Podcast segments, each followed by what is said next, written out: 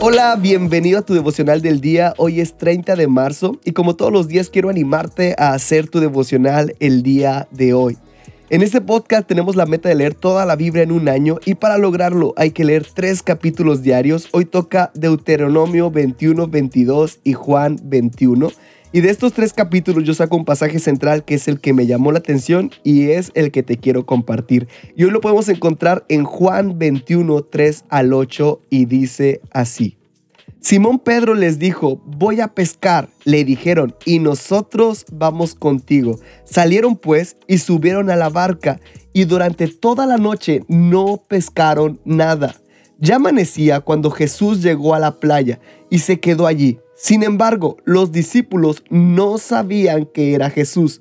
Entonces Jesús les dijo, muchachos, niños, ustedes no tienen carne, ¿verdad? ¿Has pescado algo para comer junto con tu pan? Ellos respondieron, no. Y les dijo, echad la red a la derecha de la barca y hallaréis. Así que echaron la red y ya no pudieron tirar de ella por tanta captura.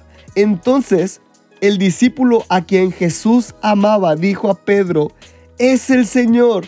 Simón Pedro, al oírle decir que era el Señor, se puso su prenda de vestir superior porque estaba desnudo y se lanzó al mar. Y los otros discípulos vinieron en el bote pequeño porque no estaban lejos de la orilla, sino solo a unos 100 metros arrastrando la red llena de pescados. Hay cosas que debemos de recordar para poder entender esta historia. Pedro es discípulo de Jesús desde que él hizo el milagro de la pesca milagrosa. Pedro no había pescado nada y Jesús hizo el milagro. Ahora Jesús ha muerto y resucitado, pero Pedro no ha tenido el reencuentro con Jesús, porque Pedro Pedro está triste porque lo traicionó y a raíz de eso está lejos de los demás discípulos.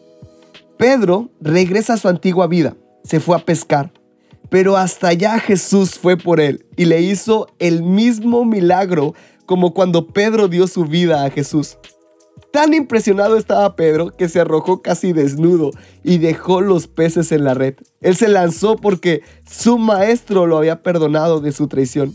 Esto esto sinceramente me encanta, porque no importa si alguna vez has pecado, no importa si alguna vez has traicionado a Jesús, Él desea tener una relación contigo como la primera vez en donde tuviste un encuentro con Él.